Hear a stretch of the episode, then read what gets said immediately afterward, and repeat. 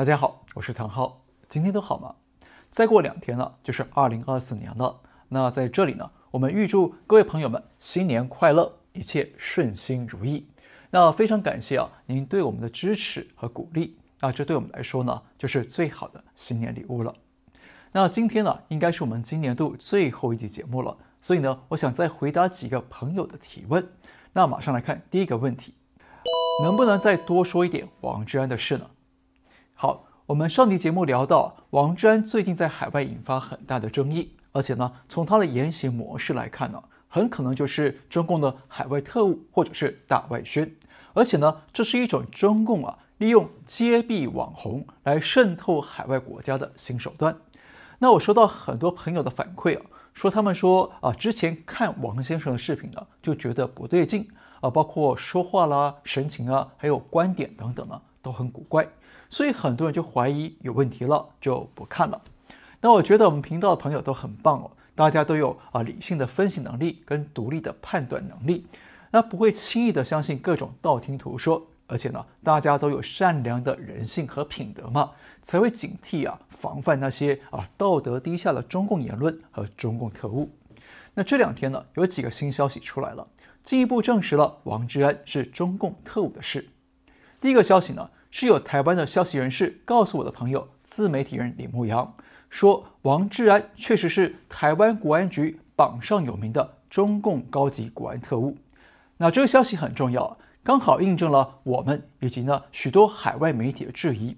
当然，如果你拿这个消息啊去问中共国安部或者台湾国安局，那他们是不会公开回应的，因为这些都是国家安全的内部机密。而且呢，台湾如果公开回应的话，又会刺激中共的癫痫发作，所以呢，很可能就有好心的内部人士呢，通过这种民间爆料的方式来帮助海外厘清王志安的特务身份，也等于是反击中共的海外间谍战。第二个消息呢，是有知情人披露说，王志安担心自己在日本待不下去了，因为啊，他没有日本的身份，那现在又被揭穿是中共特务了，所以他去向美国一家主流英文媒体来求职。但是被拒绝了。那重点是呢，这家英文媒体还通过关系私下的向中共国安部的人脉来打听，问王志安是不是中共安排的大外宣。那国安部官员没有否认这一点。那这等于是啊，用一个证据证实了王志安是中共国安的高级特务兼大外宣。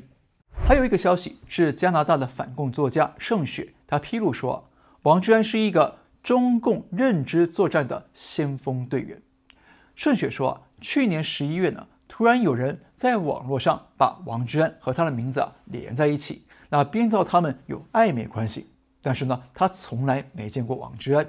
那盛雪进一步发现说，推特上同时有几百个账号在发同样的抹黑言论，而且呢，很多账号发的字句用语呢还都一模一样。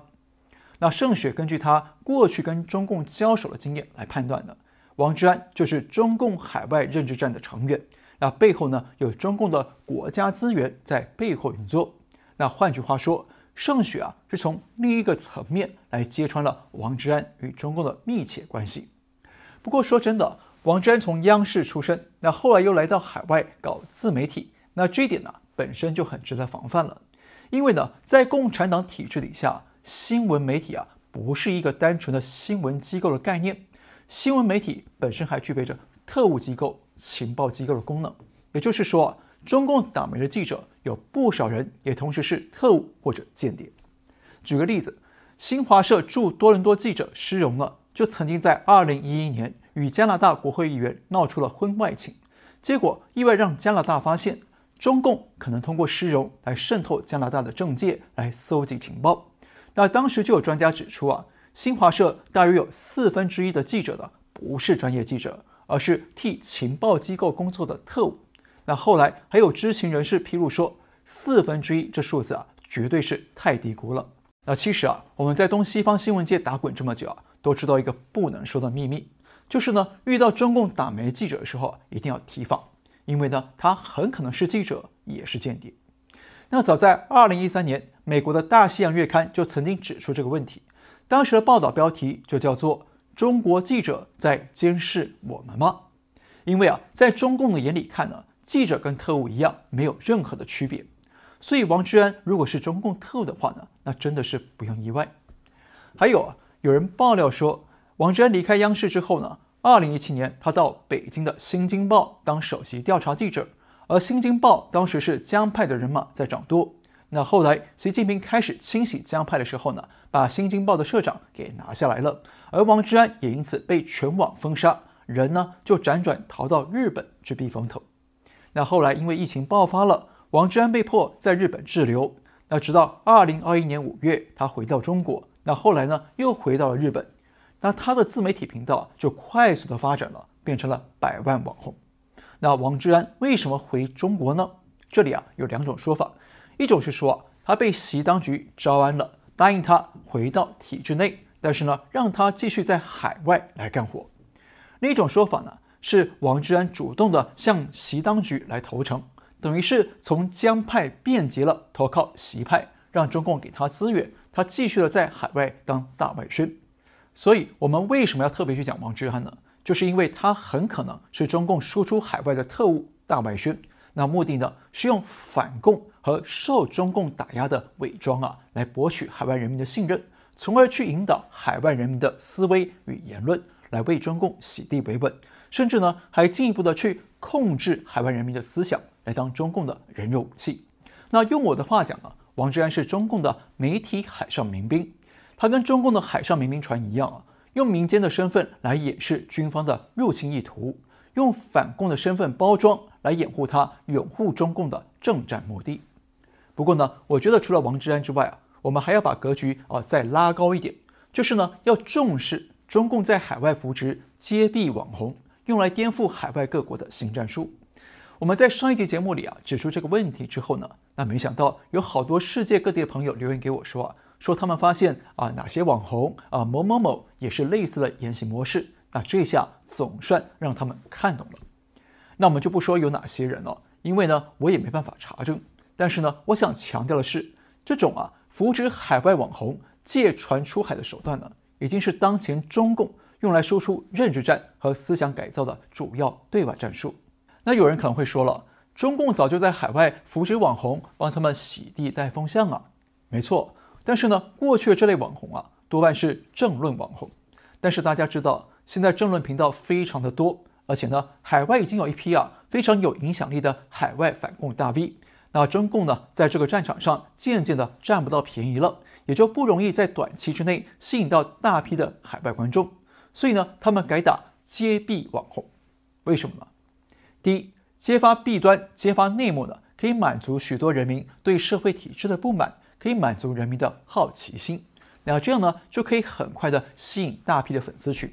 而且啊，揭弊可以形塑一种正义形象，可以更快速的赢得人民信任，来累积公信力资本。那么有了群众，有了公信力之后呢，才能够进一步的做好对中共小骂大帮忙的洗地活。第二个原因呢，是扶植海外网红做渗透呢，隐蔽性比较高。那中共可以随时撇清责任，即便呢观众对这个网红的言论很有质疑，但是呢也很难找到直接的证据来证实啊他是中共特务或者大外宣，除非呢是像王志安这种啊太过树大招风，树敌太多了，才会被各界爆料的无所遁形。第三，争论网红呢往往只能够吸引特定立场的群众，也就是同性相吸、同温层。但是呢，这些人呢，往往就是比较容易去认同中共的了，就不需要花太多的力气去争取和迷惑了。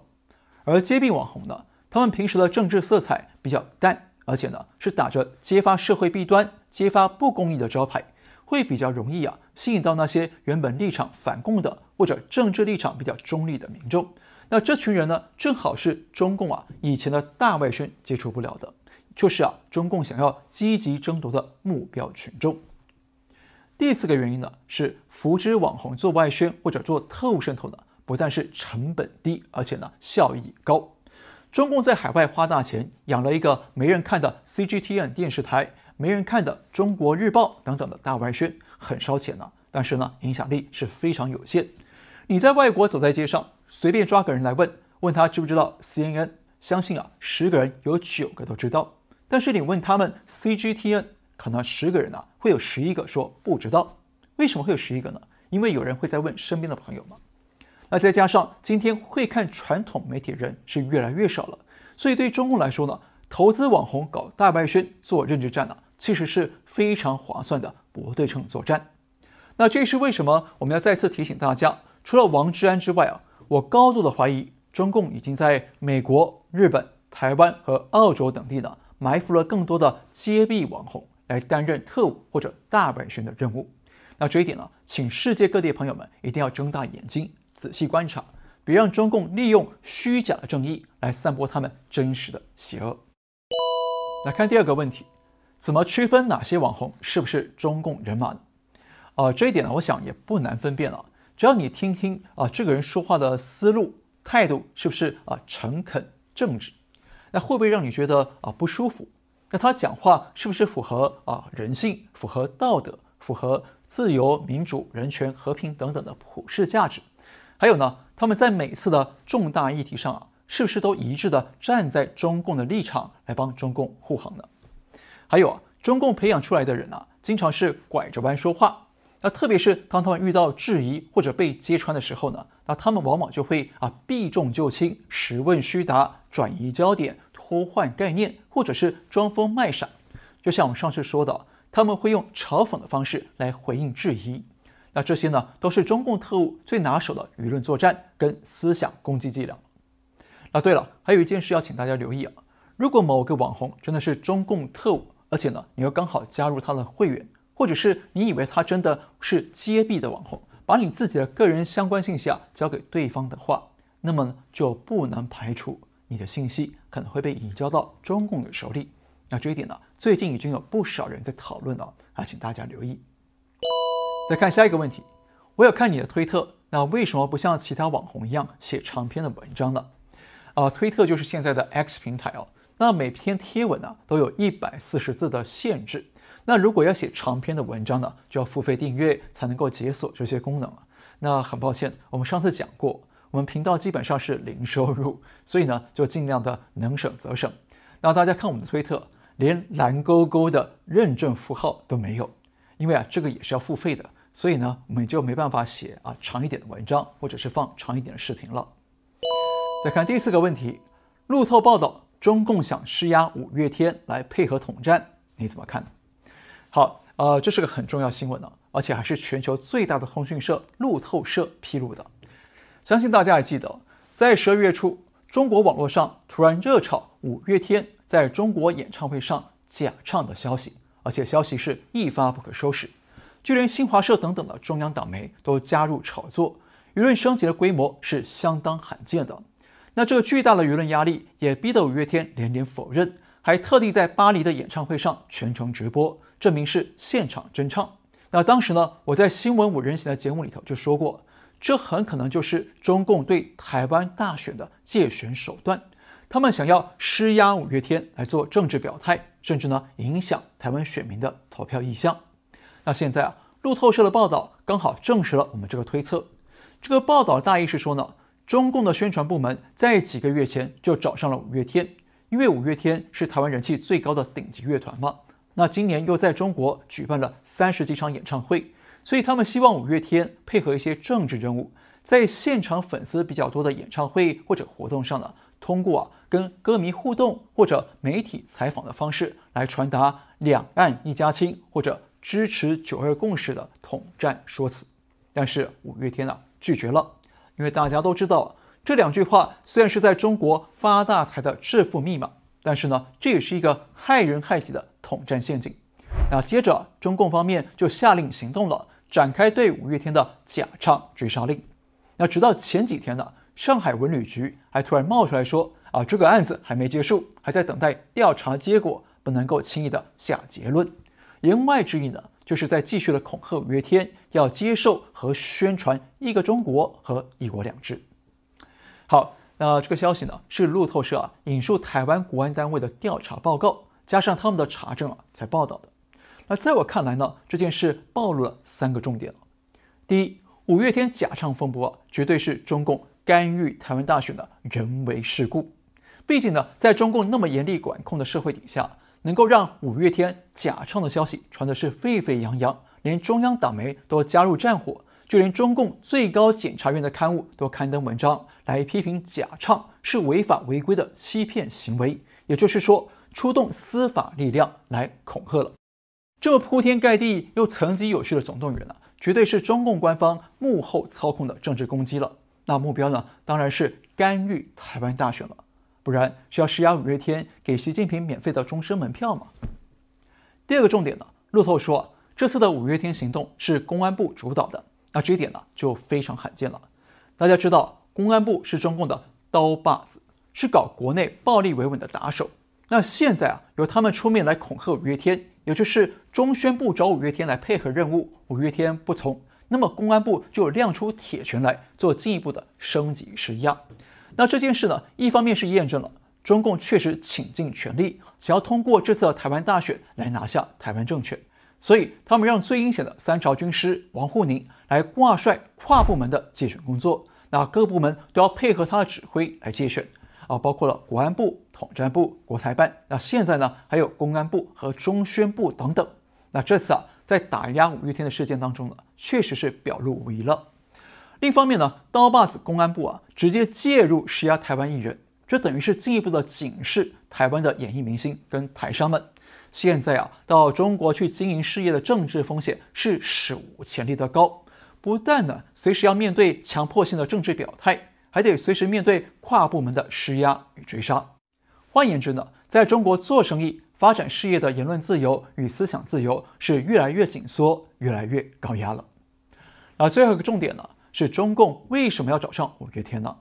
目的啊，是为了影响台湾年轻人的选票。那这一点正好说明了这次台湾大选的选情很紧绷。那国民党和民进党各自找回了三成多的基本盘。那加上民众党瓜分了百分之十几的选票，所以蓝绿双方最后的决胜关键呢，就会在年轻人和中间选民这两大族群。我必须说，北京这个介选思维啊，确实是对的。这次大选呢，确实很可能就决胜在年轻人跟中间选民的上头，所以年轻选民是这次台湾大选的兵家必争之地。但是呢，中共去施压五月天的做法呢，恰恰证明了他们的思维啊，太愚蠢。太低估了台湾年轻人的自主性和独立性。中共以为啊，只要偶像明星说什么做什么，那年轻人就会傻傻的跟着做。那我们从传播理论角度看，这种啊，你给观众什么信息，观众就会全盘接收的传播魔弹论呢，是停留在一九二零年代的城府思维。那实在是太低估了那些啊，在自由社会里长大的台湾年轻人。所以我认为，中共施压五月天呢，不但坐实了中共干预台湾大选，同时呢，也再次变成了帮反共阵营来助选。那习主席啊，其实应该是红皮绿骨吧？好，那今天呢就说到这里，感谢您收看，我们下次再会。